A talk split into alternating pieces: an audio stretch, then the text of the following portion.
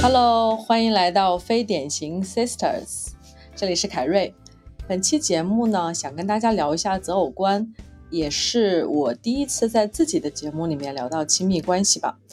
我觉得每个人的择偶观都多多少少受到原生家庭的影响，所以呢，这一次也请到我的两位女性好友，我们来自完全不一样的家庭画像，也会在本期节目里面娓娓道来自己的故事。我们的经历引起大家的某些共鸣，欢迎各位在聊天区跟我们互动。那么，我的好朋友一位叫秘密，一位叫小邪。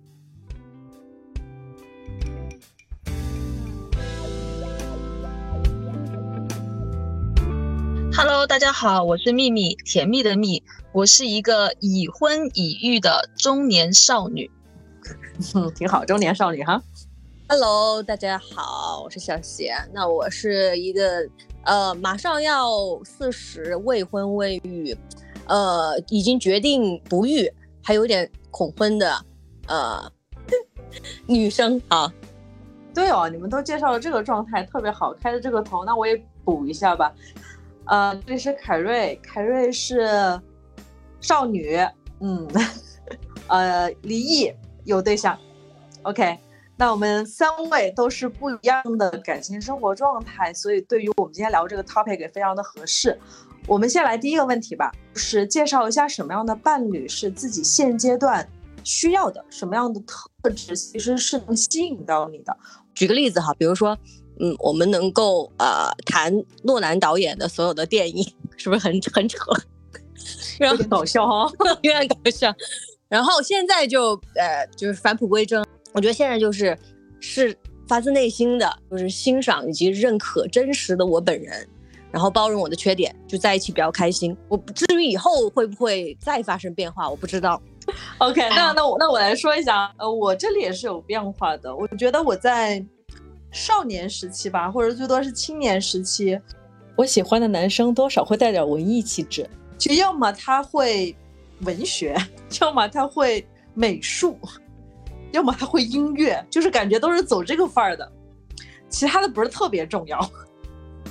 嗯非常的神奇，我懂。然后呢，看到中段，中段之后呢，我会注重一个关键词，因为开始工作之后，其实我有一段比较不太顺利的阶段哈，所以呢，因为经历过一些自己比较辛苦的阶段，所以在那段时间，我的择偶观是希望对方是个小太阳，我对于他能带给人的温暖这件事情比较在意。然后现在呢，我在意的是。他要是一个情绪稳定的人，而且不墨守成规，这是我的择偶观。嗯，哎，你们俩都讲到了你们的择偶观有变化，我刚刚自己也思考了一下，我看似其实择偶观有变化，后来我发现实际上是没有变的。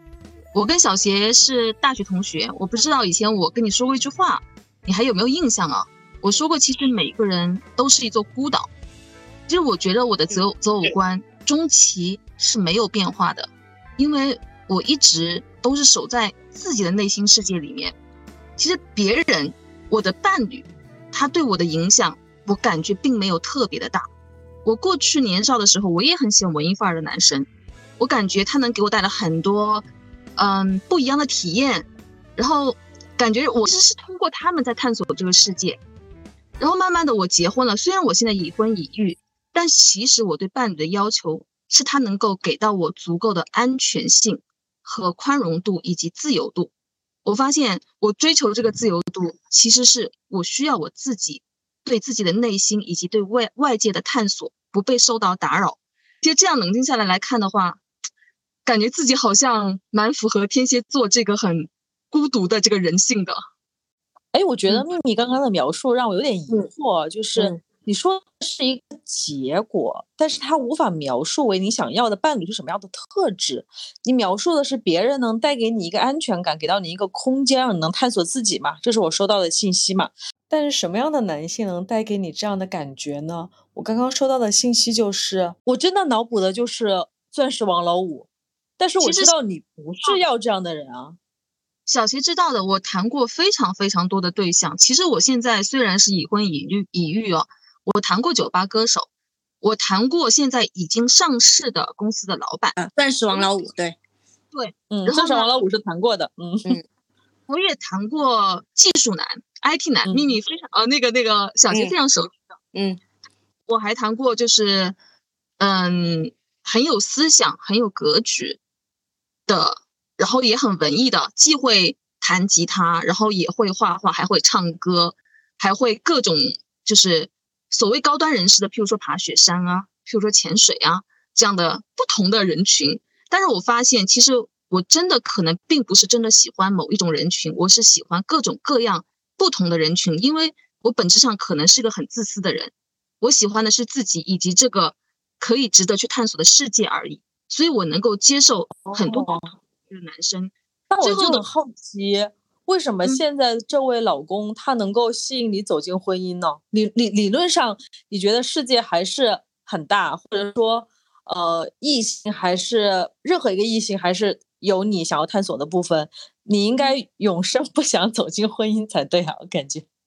不，我觉得自由啊，我不记得是哪位哲学家说过的啊，就是可能我把它归纳为就是在世俗的范围之内，这个框架范围之内，你可以去做你想做的事情。就是我有，我已经结婚，我已经生孩子了，别人不会对我的这些事情再去评头论足，再去对我有所约束和要求。我已经有这样的一个框架了，然后我可以去做我想做的事情，但这绝对不是自由式，这个叫开放式哦婚姻。对，我明白因为我是极度向内心去探索的人，可能譬如说我们刚才在聊喜欢什么男生，零零后也好，我也会，我我很违心哎，我会想哎，但是我不会去做，这个觉得我是我觉得特别奇怪的一个点。然后为什么跟现在老公在一起？那天我开玩笑说到，就是始于颜值，终于快 呃叫陷于快乐，终于被套牢，因为生了孩子。有家庭了，被套牢了。然后我的父母亲一直跟我说：“哎呀，你们家庭其实挺好的。”然后很多的后顾之忧都都被我的就是原生家庭都给解决了。然后我就会在嗯这样的一个很安全、很舒适的环境里面去做我很多想做的事情。对，明白。我觉得刚刚秘密其实 Q 到了原生家庭啊，我觉得确实我已经能够感觉到我们三个人的择偶观的不同是被原生家庭所影响的。比如说，我猜测一下啊，因为因为我刚刚对于秘密的呃择偶观有一些疑问，是在于我感觉你需要的呃对象他的特质是非常多元化的，其实是在于你对自己的安全感非常的充足。嗯，所以这个 settle down 的话有一个前提，那就可能讲到这个伴侣的一个特质，就是他必须要情绪非常的稳定，哦、包容度够强。这包容度放到具体的细节上来说，他不会翻看我的手机，他对我对于我现在九点半在外面打电话，也不会去评头论足，也不会去问你什么时候回来，过一会儿就给我发条信息，他对我非常的放心。对，哎，OK OK，好的，理解。好，那我们就正好顺势聊到第二个话题，是我们三个人都描述了自己的择偶观嘛。那自己的择偶观被原生家庭会有一些什么样的影响？先开始吧。那实际上，呃，我觉得我今天白天也在那个我们三个人的群里面发了一下，我对于这个问题其实自己是会有一点矛盾的，因为我感觉我的择偶观其实跟我的父辈甚至我的呃祖辈来说完全相反，因为我的母亲和她的四位妹妹，我我是没有舅舅的哈，我们家是没有男生的，我妈妈这边，那么他们都是非常传统的婚姻关系，本地的老公都是一个市的，甚至都没有远嫁，呃，也没有什么乱七八糟的什么姐弟恋啊之类的，在他们那个年代不存在，就是安安静静的结婚，然后有了孩子，然后甚至说，我觉得多少有一点被父权社会所绑架的感觉，真的。就是我妈以前也曾经期待过我，不然就在省内读个大学，呃，或者说能够在二十五岁之前结婚比较好，这真的是她的期待。虽然我一个都没有做成哈，一一个都没有按照她的要求所完成，但是我觉得这是她的期待。所以我的父辈一点都不离经叛道，啊，这个是这么一点。然后呢，我就觉得，那么我现在所有的选择，包括。嗯，且不只是离开家乡，我现在都不在中国，对吧？然后以及说我的婚姻和我现在的对象比我小比较多，这些全部都不是我的设定范围之内的。那到底原生家庭影响了我什么？这是我的一个疑问。但是我后面觉得我的原生家庭确实有影响到我，就是我知道我不要什么，我其实不要的是比较懦弱的 另一半，这个就不 Q 到了哈。这个我感觉我爸会伤心，但我就不展开 说了。对，对，反正因为是这个原因吧，所以我因为我的原生家庭成长的比较的独立，所以我不要我非常懦弱的另一半。我觉得他所谓的影响，他不一定啊，原生家庭的影响不一定是对择偶观。我觉得原生家庭对择偶观的影响是个间接影响，它的直接影响是对一个人的性格的养成，这个或多或少一定会有些影响的。刚刚科儿也讲到了，我自己感觉哦，就是原生家庭，我的我的父母其实都是一个非常稳定的、非常稳定且社会地位还比较 OK 的这样的一个一个群体。然后我爸爸呢，又是家里的长子。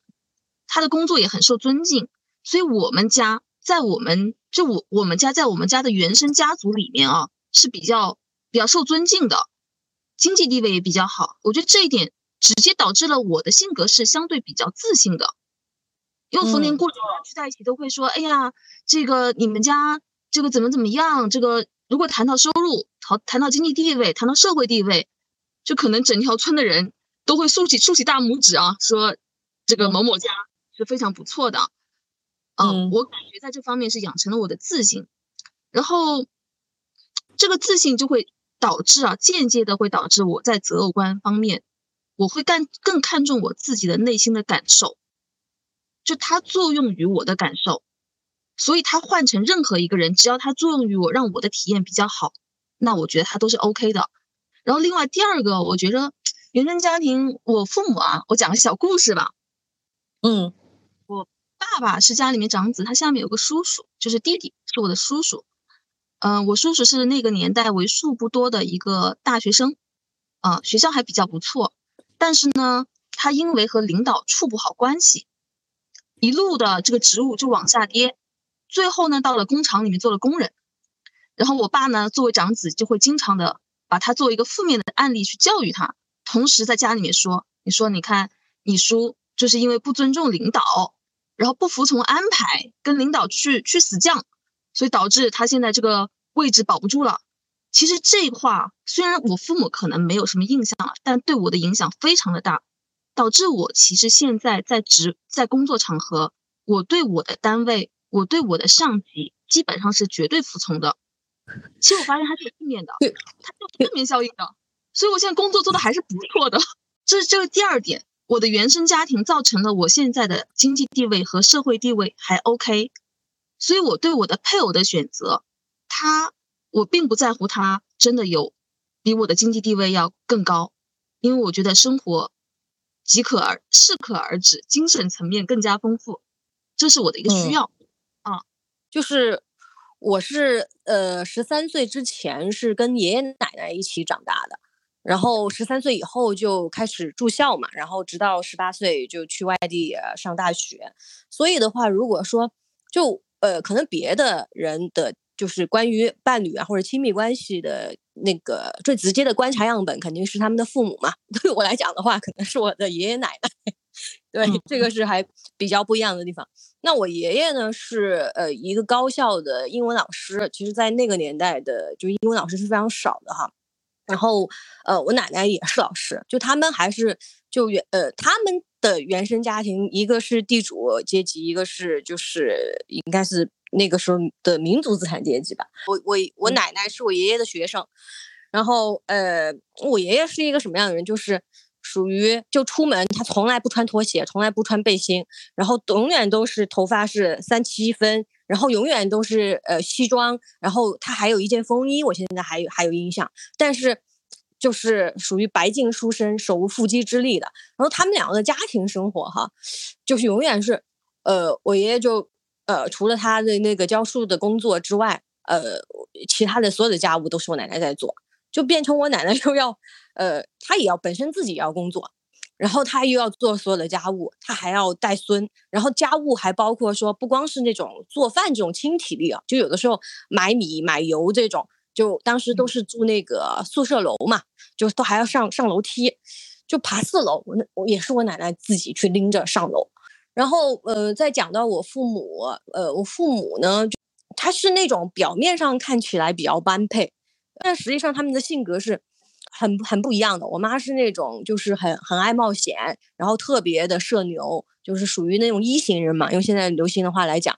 我爸就是那种按部就班，还有凯瑞最讨厌的那个那个特质叫什么来着？哦，墨守成规，这是我妈评价他的。或者说做生意嘛，因为我们家做做点小生意哈，就是会想到可能失败的那个结果。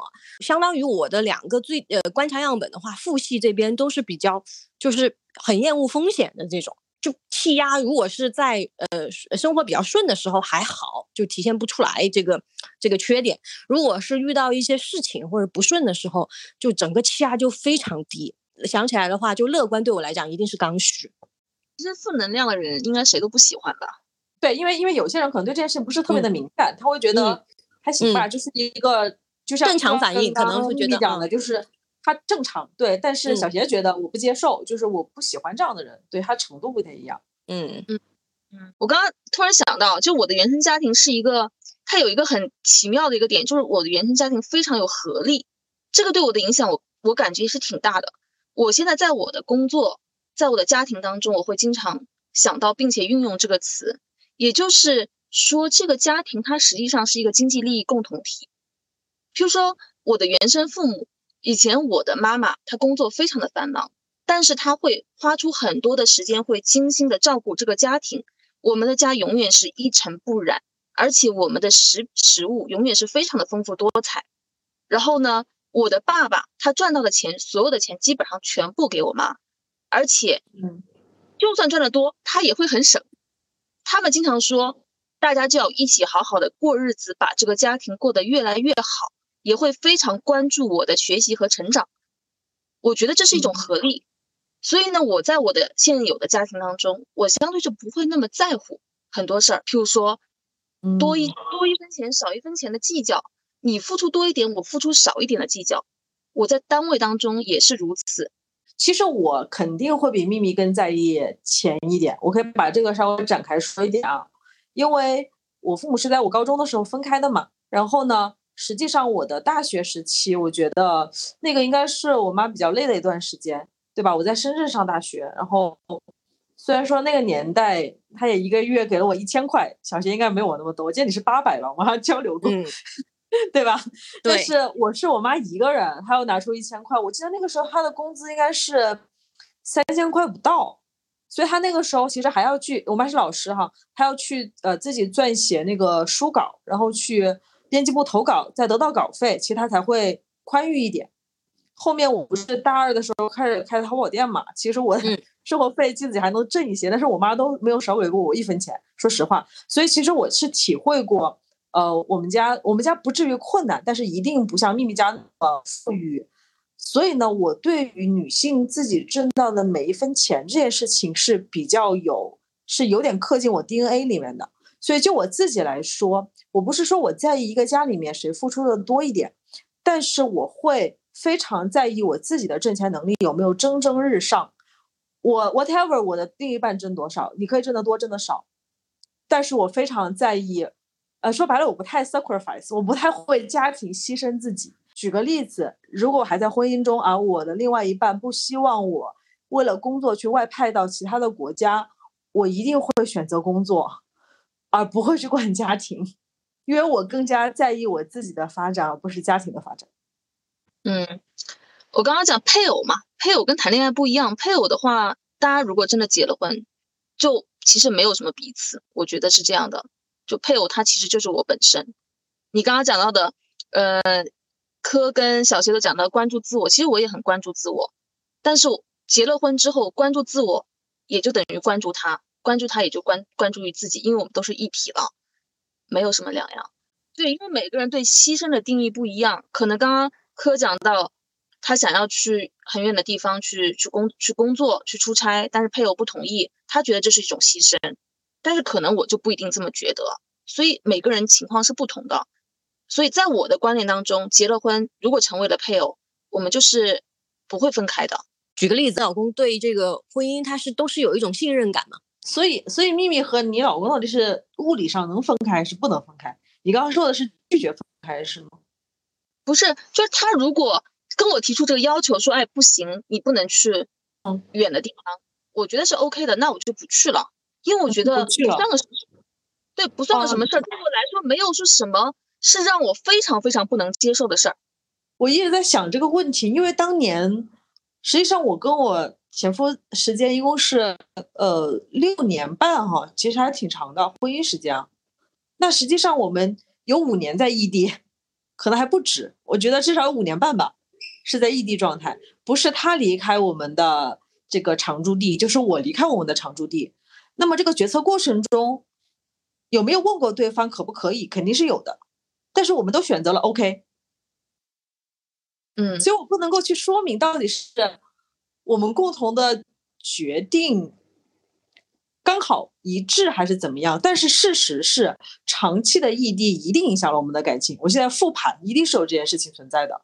嗯，可能当时你们都没有把这件事情、结婚这件事情想的很彻底吧？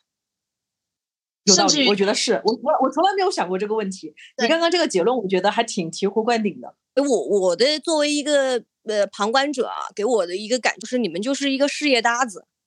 其实你不是第一个这么说的人。嗯，好吧，那就看来大家的想法都一样。我知道为什么我会跟其实，在你们看来是事业搭子的这一位男性结婚。我终于明白了，我天，真的，我没有在，我没有在演啊。这是播客之外的一个就是大的收获哈。因为我我我爸跟我妈最大的问题是什么？他们俩从小到大没有共同语言。我是在这样的家庭长大的，就是我们家是冷暴力，不是热暴力。就是我爸我妈一辈子没话聊，嗯所以我的择偶观里面，我刚刚没有，我自己都没有总结出来，是你刚刚这样讲，我才发现，我其实非常在意一点，就是另外一半跟我有没有话题。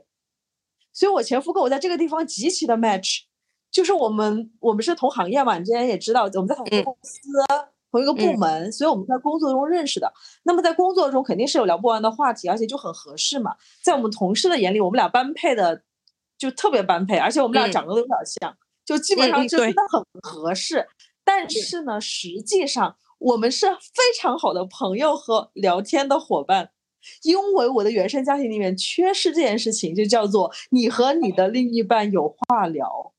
哼哼哼对啊，所以当你有有有机会的时候，你首先是弥补你之前最缺的嘛。但是可能这个最缺的，对于一段呃亲密关系甚至婚姻来讲，它不是最重要的呀。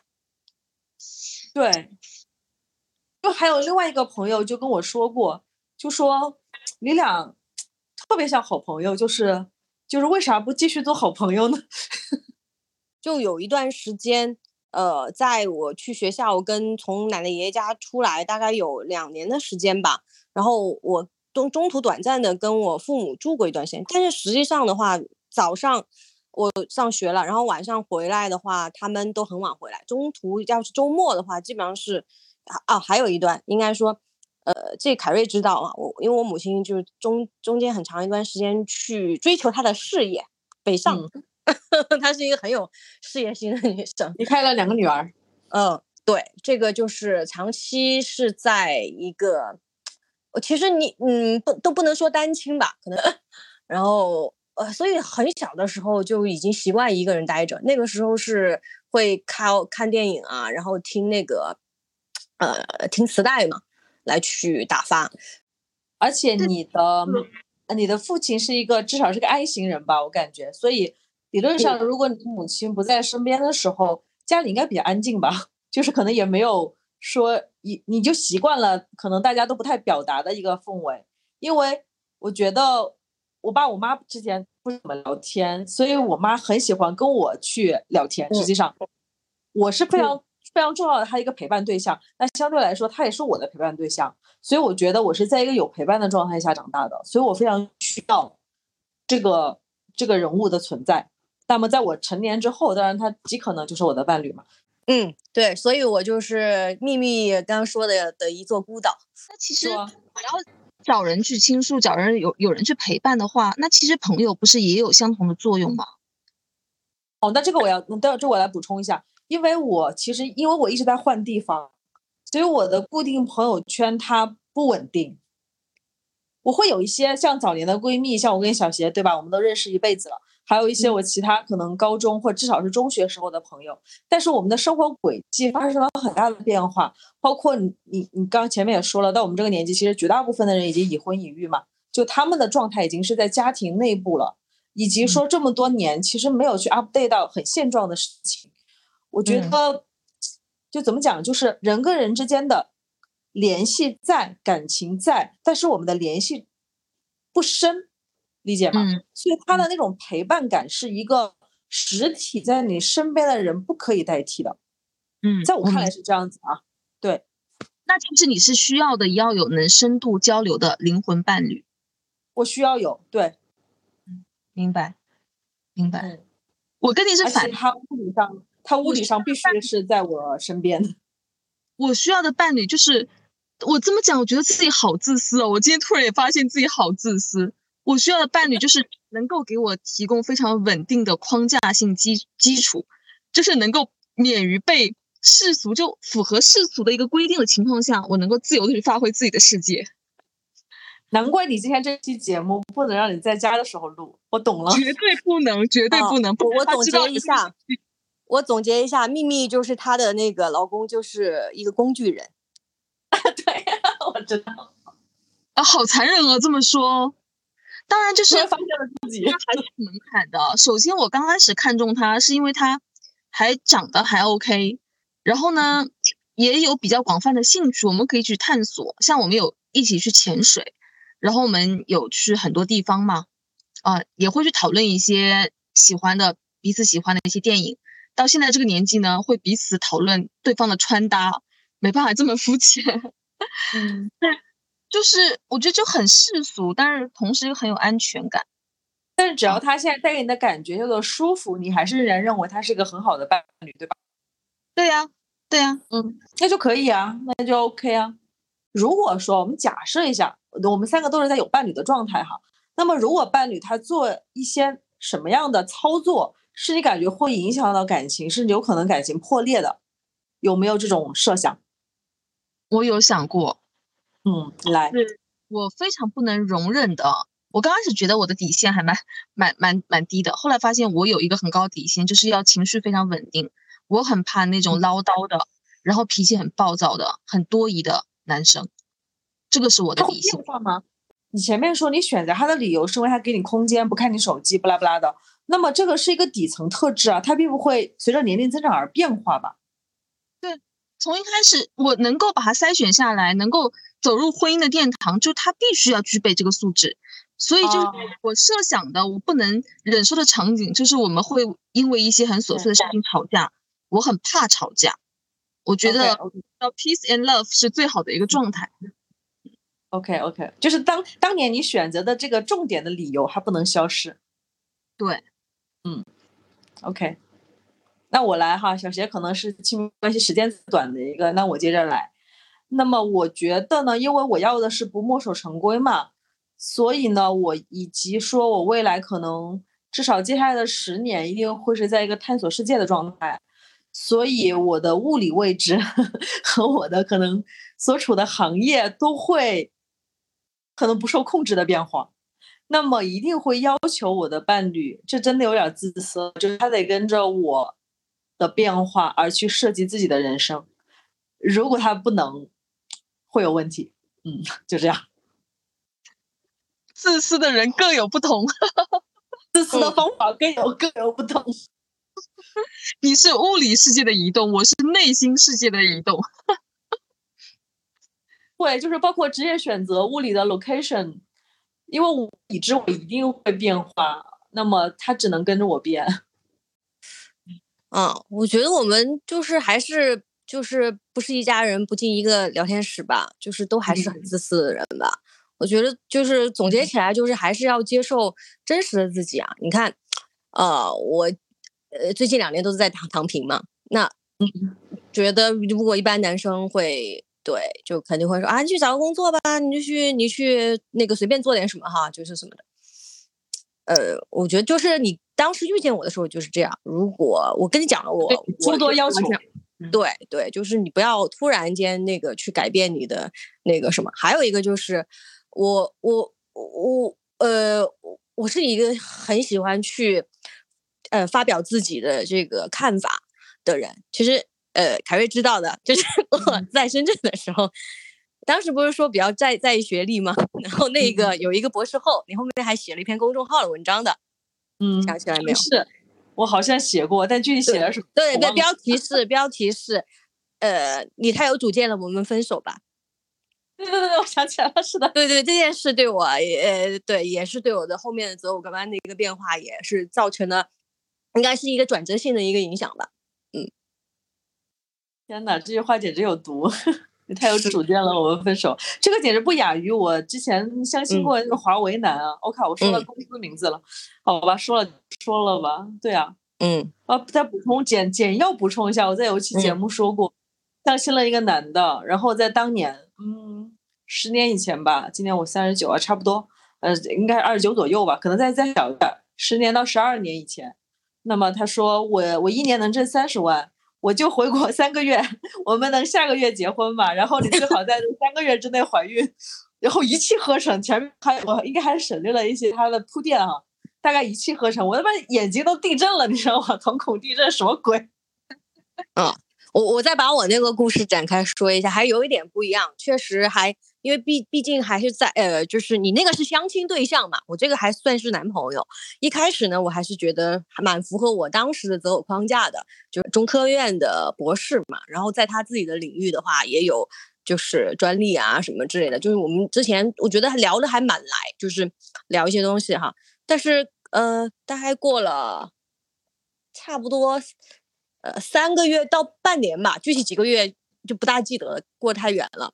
后每每一次我自己以为聊得很嗨的时候，其实他是一种被压抑的状态，因为他之前的前任们都是，就比如说他的师妹啊，或者是他的仰视他，是不是？对对对对，啊嗯嗯，我完全，我当时就是就是那个你那个画面，你能想象吗？我还觉得哦，我们是灵魂伴侣，或者说很聊得来，其实可能人家根本就。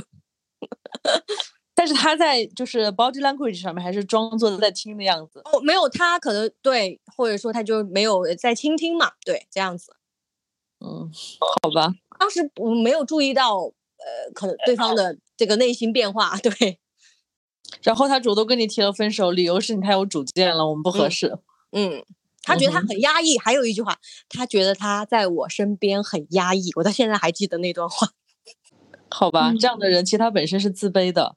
就他只能接受不断的受教育，变成一个在中国传统意义上教育的最顶级，然后接受其他女性的膜拜，这是他希望的感情模式。对，当时因为当时你你现在讲的我能理解嘛，但是在当时我是觉得是不是我太强势？我真的我还反思了一下，我真的是极爱反思的中国女人了，就是出现这些问题都是觉得一定是我做错了什么。对对对，所以这个东西我刚刚说到，呃。过了这么久嘛，反正是一个转折性的，所以其实很简单哎，择偶观哪有什么条条框框，大家相处的舒服就 OK 了呀，大家舒服被套牢了就 OK 了呀。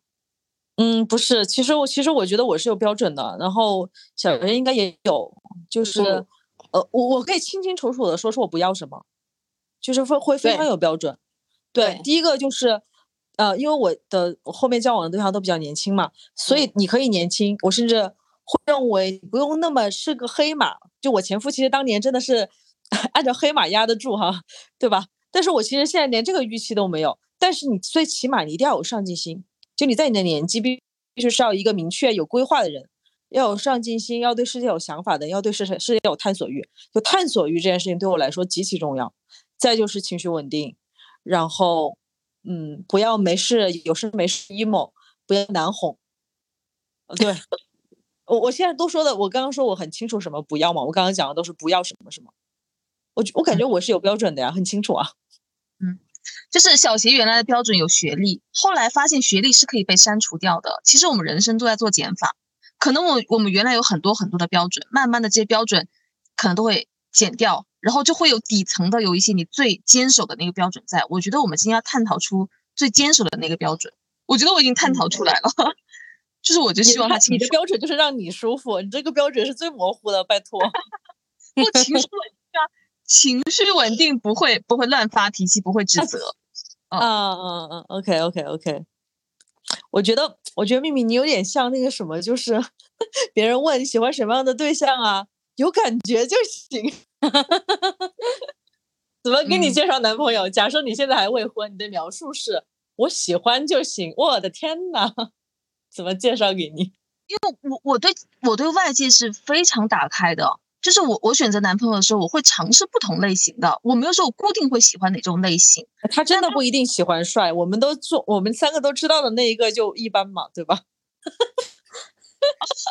没有，我觉得 OK 啊。我只觉得很 OK 啊！我的天呐，你审美是不是有问题？每个人的菜是不一样的。那不行，那不行，那个那个绝对不在我的审美范围之内。那个现在更胖。看来，那看来作为一个天秤座，那我确实还是颜颜颜狗，绝对对对对，你这个必须承认，你现在现在的那个确实挺帅的。说实话啊，那，我我对我我呃，那我补充一下，就是我的标准里面还有一条，一定要帅，好吧？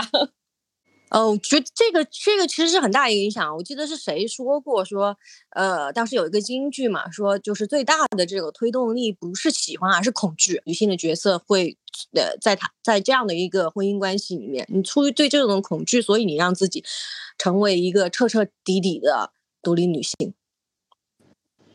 我觉得人家对我最大的就是我刚刚悟到了那个点，就是我恐惧的是什么？我恐惧的是伴侣跟我没话聊。我刚刚这个二十分钟以前悟到的这个点，所以这个是我最大的恐惧，所以这一点真的对我择偶观是择偶观是最大的影响。这个理由不是我们在聊之前准备的，是我刚发现的。嗯，OK，明白。那我也讲讲恐惧吧。我刚刚也想到了一个恐惧的点。嗯，虽然我讲我的原生家庭吧，我的童年啊、成长都还是蛮甜蜜的，但我感觉啊，就是。我自己认为啊，我我的妈妈是一个非常强势的人。我从小，我的同学，包括一些亲戚朋友，都很害怕她，就是她给人会有那种很很大的压力吧，因为她是个处女座的人，要求家里一尘不染，要求你写作业啊很精准到时间。我当然想，我长大以后不要成为这么凶悍的人，可能是就是让人别人觉得压力很大的一个人。后来发现，其实我在婚姻生活当中，我逐渐还是不可抗拒的走向了这条路。嗯，我在家庭当中是绝对的超高的家庭地位，对，就是本身就是一个比较会可能会给到我的伴侣有较大压力的一个人。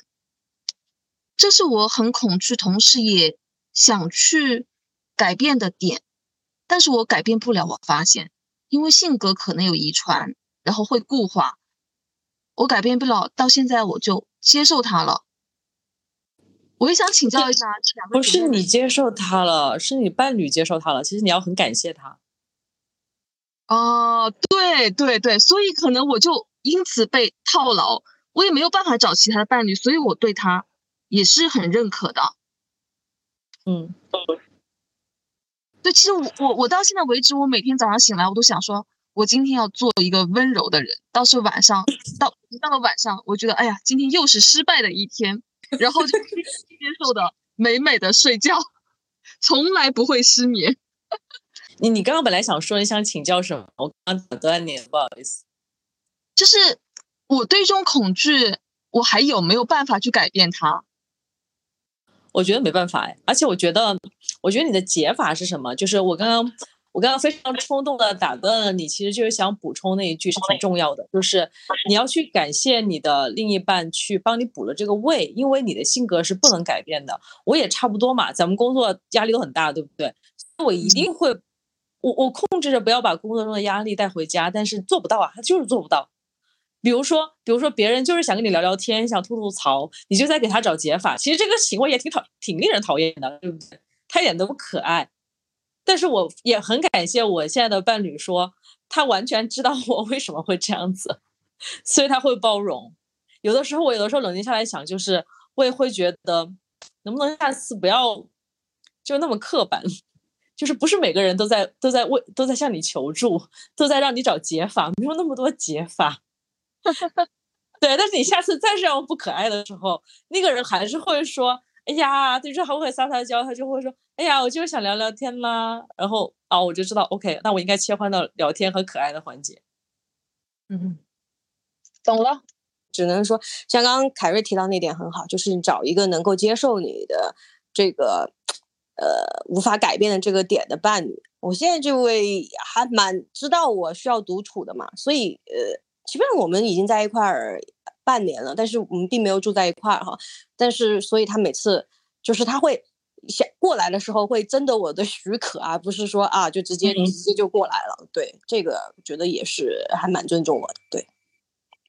嗯，真的挺好的。这个你特别像左琳，我之前的那个播客，我们老朋友，对他跟他应该有一年半了吧，哦，好像有两年了。对他们都没有在一起住。左老师非常需要独处。嗯，追根到底就是找合适嘛。说实话，其实我们返璞归真还是回到了秘密的择偶观，就是讲不出来，就是合适。但他绝对是有个底线在。哦，对对。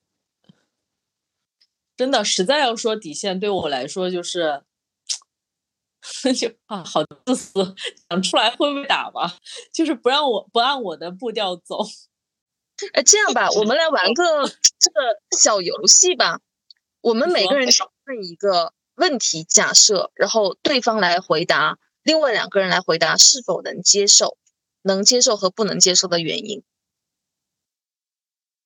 哦，那你先打样，是一个吗？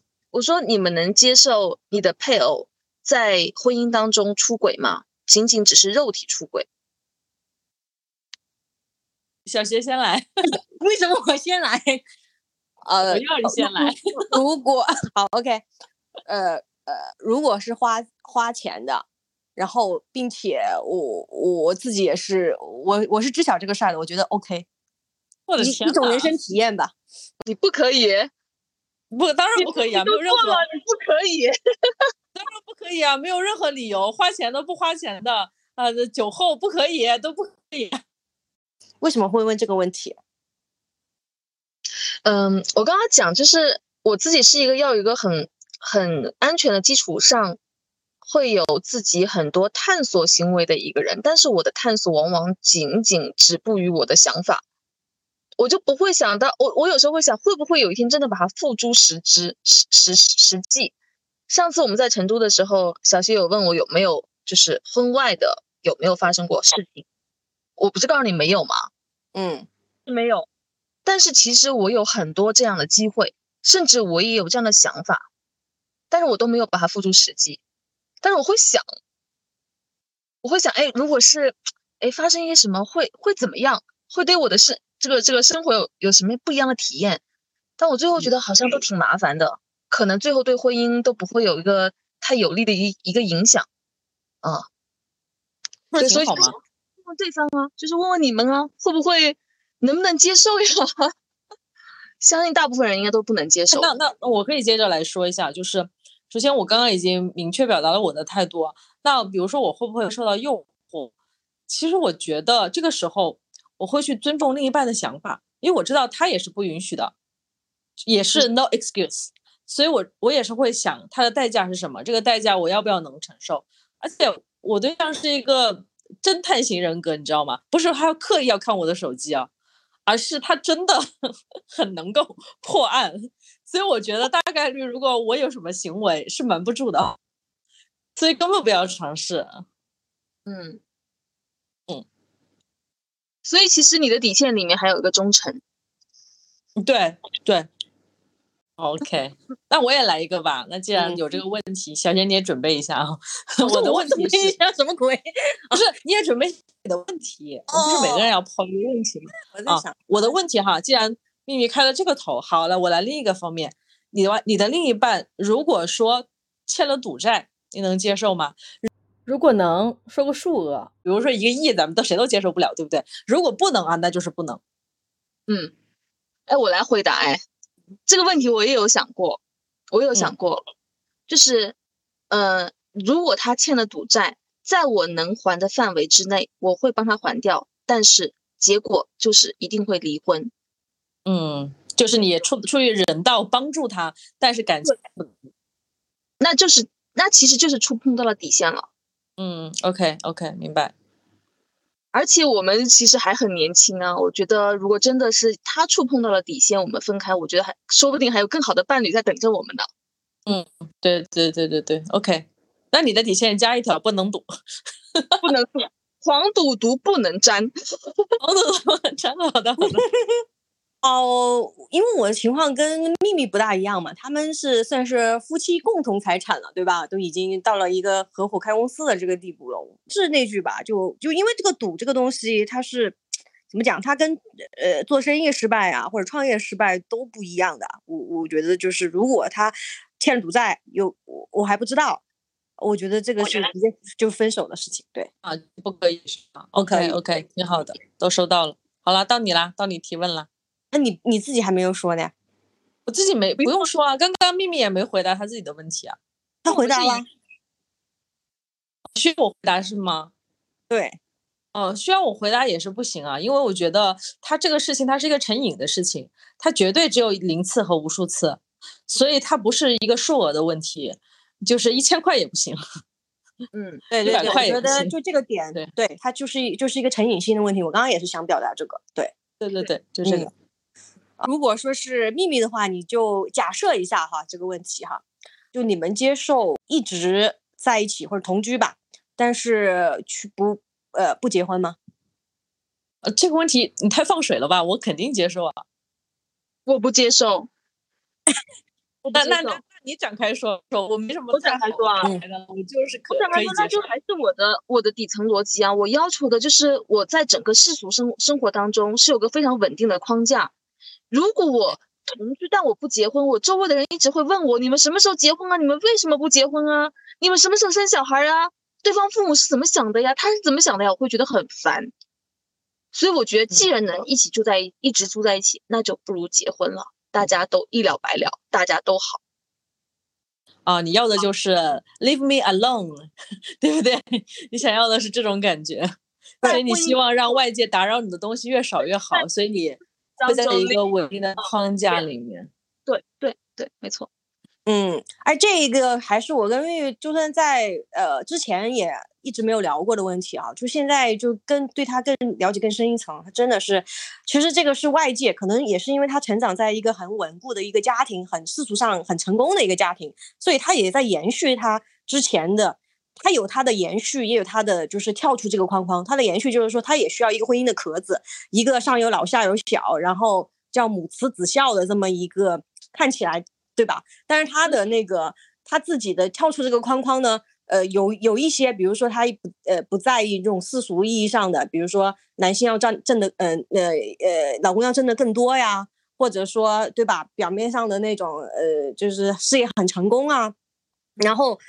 呃，他的另外一些想法，呃，就是很过分的想法呢，也会停呃停留在精神层面。是的，我完全同意咪咪的想法，但是我的想法不太一样。而且我一直认为，婚姻带给人的只有两个东西，第一个是合法生育，呃，我们完全没有这个诉求，对吧？以及说能够平分财产。那后面这件事情明显对我不大可能是好处，至少暂时看来，所以我不需要它。两个人同居是两个人的事情，婚姻同居的话，呃，婚姻的话是两个家族的合力。理想状态下，会让你的婚姻会会让你的这个经济利益共同体发挥最大的效力。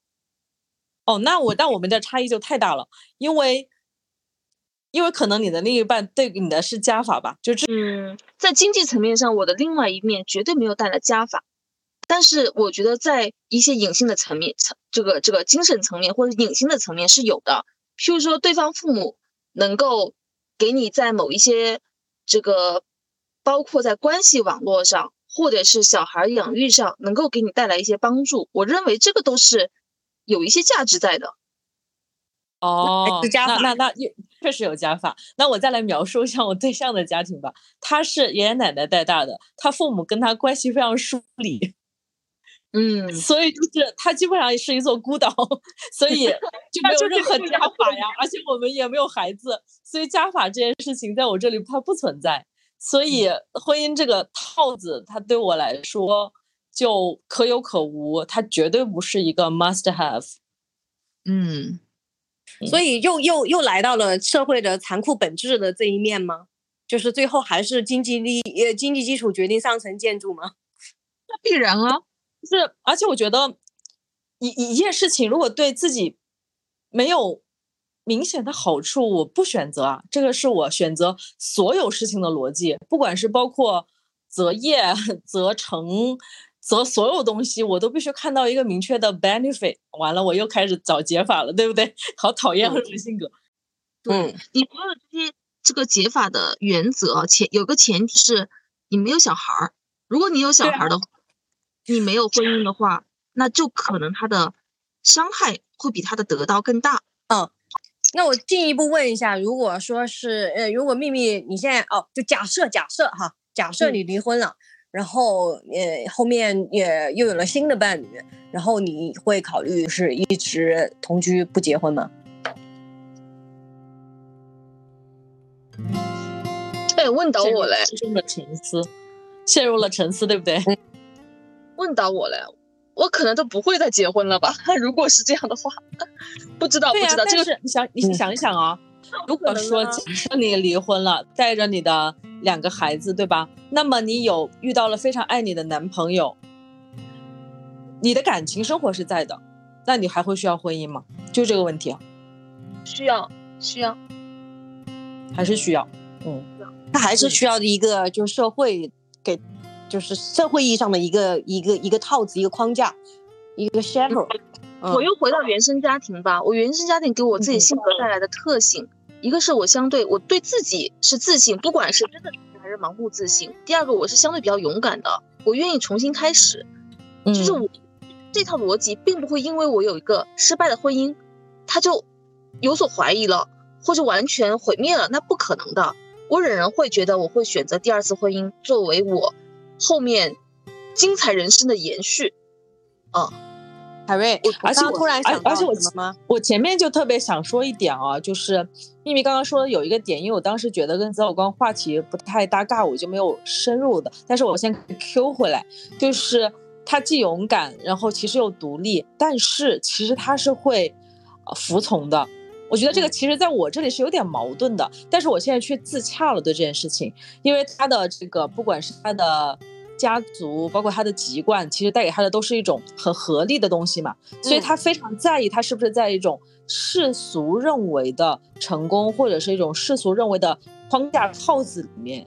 他他非常在意这个点，对，包括他刚刚的表述，所以我也就自洽了。为什么他是一个服从的人格，而我其实是独立女性，但我特别不服从，我就是一身反骨。一点哈，海瑞，就是他为什么服从哈？因为服从带来了好处，而且这个好处是他经历过的，他看到了，他也得到了。因为我方方方方面面通过服从，甚至通过我可能在工作上面会有很多的中庸之道，他给我带来的是非常切身的好处。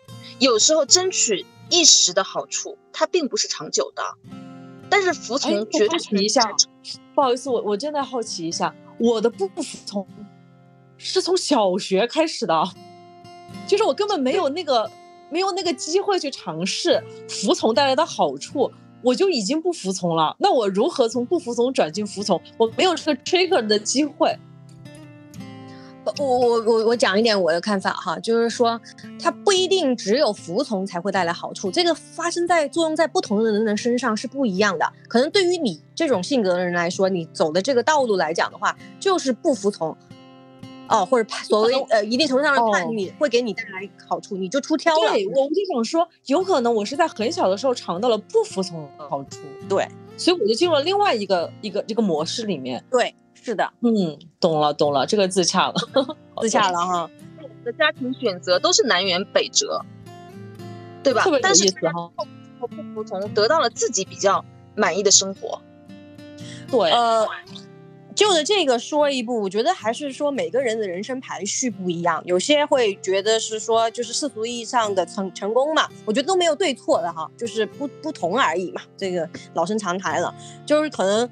呃，你根据自己的这个人生排序，比如说，呃，我的排序第一位就是自由，呃，那个凯瑞知道的，我基本上退出了所有的家庭群，然后跟，那那如果是按照这个这个这个这个呃秘密的这个说法，你你的家族群里面总有一些人，他是如果是从单纯从利益的角度哈，他是能够帮助得到你嘛，啊，对吧？包括呃前段时间还还有本地的这个亲戚打来的电话，但是实际上对我来讲，我排序就是我不希望你关注我，我不希望你凝视我，因为你凝视我，你就会 judge 我。嗯，我我只想按自己的呃意愿来活。我这辈子的一个最高的一个想法，或者说是最本质的一个想法，就是按我自己的意志过一生。他不需要不需要很成功，不需要不需要成功，不需要有钱。我们那天晚上的对话就结束在这里了。小邪说的很好，其实一个人最大的成功就是按照自己的意愿过一生，这也是我跟他都比较喜欢的一位女性作家的一句名言吧。这个世界上没有那么多的英雄主义，我觉得最好的女性主义就是这句话了：按自己的意愿过一生，没有真正什么成功的标准，或者你需要凝视谁，需要仰视谁。OK，那这里就是这期节目了。我希望我的节目围绕原生家庭，还能展开一些外援的思考。那么这一期是关于择偶观，以后也有可能会关于年轻人成长，或者说其他的一些话题。原生家庭对于每个人的影响，其实都是刻在 DNA 里面的。我们有的时候要根据很多次反复的思考，才能够感受到它真真实实对我们造成的影响。像这次节目里面。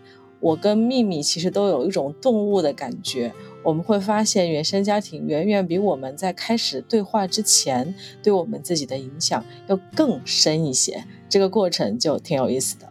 OK，那节目就到这里了，感谢大家的聆听，让我们一起期待下一期。